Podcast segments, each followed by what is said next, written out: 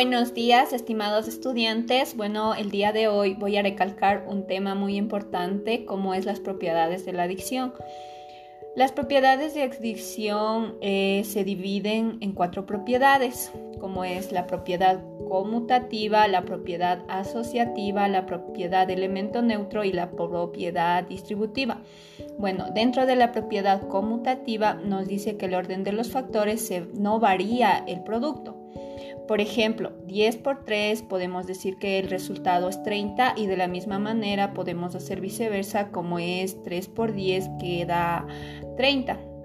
Dentro de la propiedad asociativa nos dice que el modo de agrupar los factores no varía el resultado de la multiplicación, como por ejemplo 6 por 5 es 30 y también se puede realizar de que 3 por 10 tiene el mismo resultado, es decir, 30.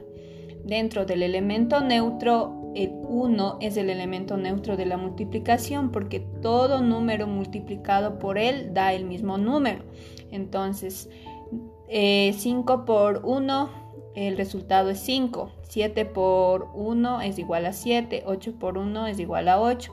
En la propiedad distributiva nos dice que la multiplicación eh, es la suma de un número que da el mismo resultado. Por ejemplo, 4 por 2 más 3 que da el resultado de 20 y también que se puede multiplicar 4 por 5 que el resultado igual es 20.